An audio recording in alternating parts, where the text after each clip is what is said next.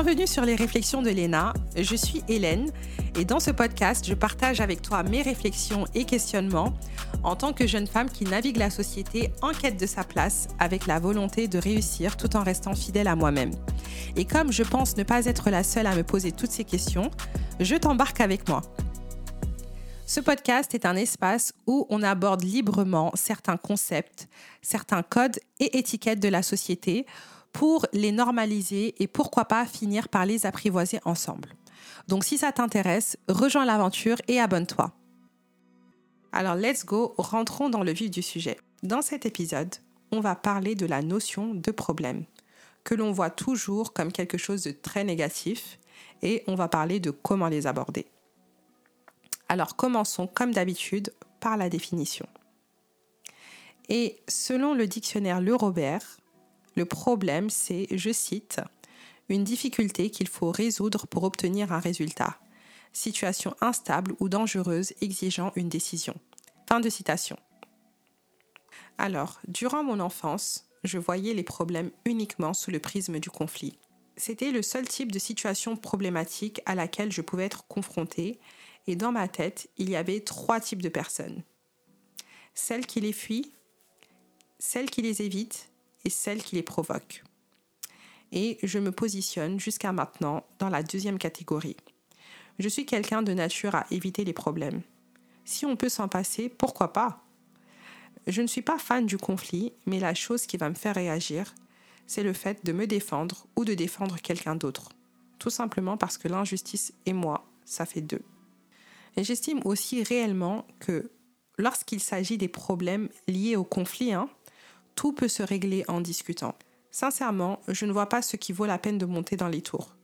Surtout si les personnes sont dotées d'un cerveau correctement constitué et la capacité de s'écouter. On peut être d'accord dans le désaccord, tant que le respect est là. Mais ça, c'était sans connaître les gens qui aiment le conflit. Hein.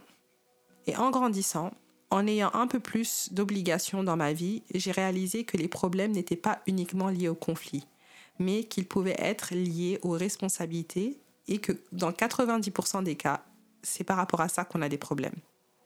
Et à ce moment-là, les trois catégories de personnes que j'ai citées juste avant deviennent finalement moins importantes.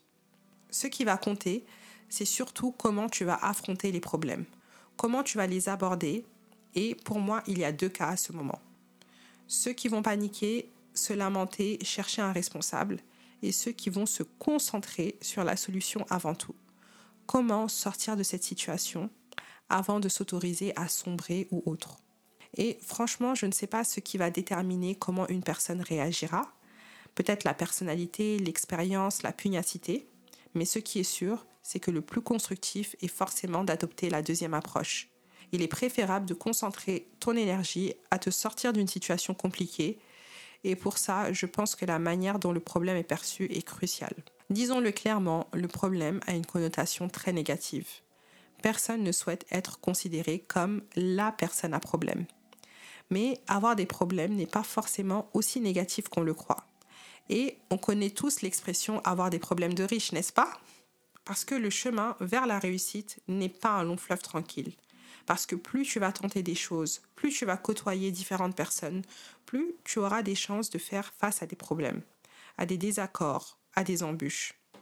Et c'est la manière dont tu vas affronter ces problèmes qui te permettra de débloquer des paliers dans ton développement personnel, dans le développement de ce que tu entreprends et même dans ta confiance en toi. Comme je te le disais un peu plus tôt, j'étais quelqu'un qui avait beaucoup de mal avec le conflit et je pense que c'est toujours le cas parce que mon intention première est toujours de satisfaire. Je suis une people pleaser. Je n'y peux rien. Mais j'ai appris dans la vie, perso et surtout professionnelle, que tu ne peux pas satisfaire tout le monde. Il faut faire le deuil de cette idée, même avec les meilleures intentions du monde.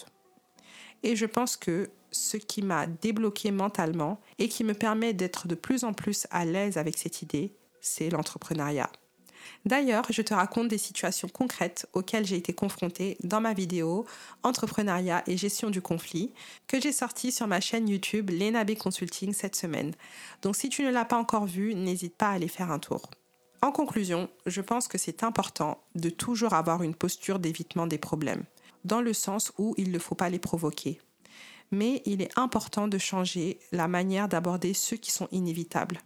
Parce que oui, les problèmes sont inévitables, surtout quand on entreprend des choses, qu'on essaie d'accomplir des choses. Donc il faut arrêter de systématiquement y associer une connotation négative. J'ai envie de dire que si tu as une vie sans aucun tracas à régler, dans la limite du raisonnable, hein, pose-toi des questions. Est-ce que tu ne dois pas sortir de ta zone de confort? Il y aura des problèmes négatifs qui ne servent à rien, et ça c'est une certitude, mais il y a aussi des problèmes positifs qui te permettent de te développer, de t'affirmer, d'accomplir des choses et d'avancer.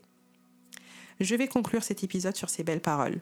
Si tu as apprécié, n'hésite pas à me laisser 5 étoiles et un petit commentaire, à en parler autour de toi et surtout à t'abonner pour ne pas rater les épisodes à venir. À très vite pour de nouvelles réflexions.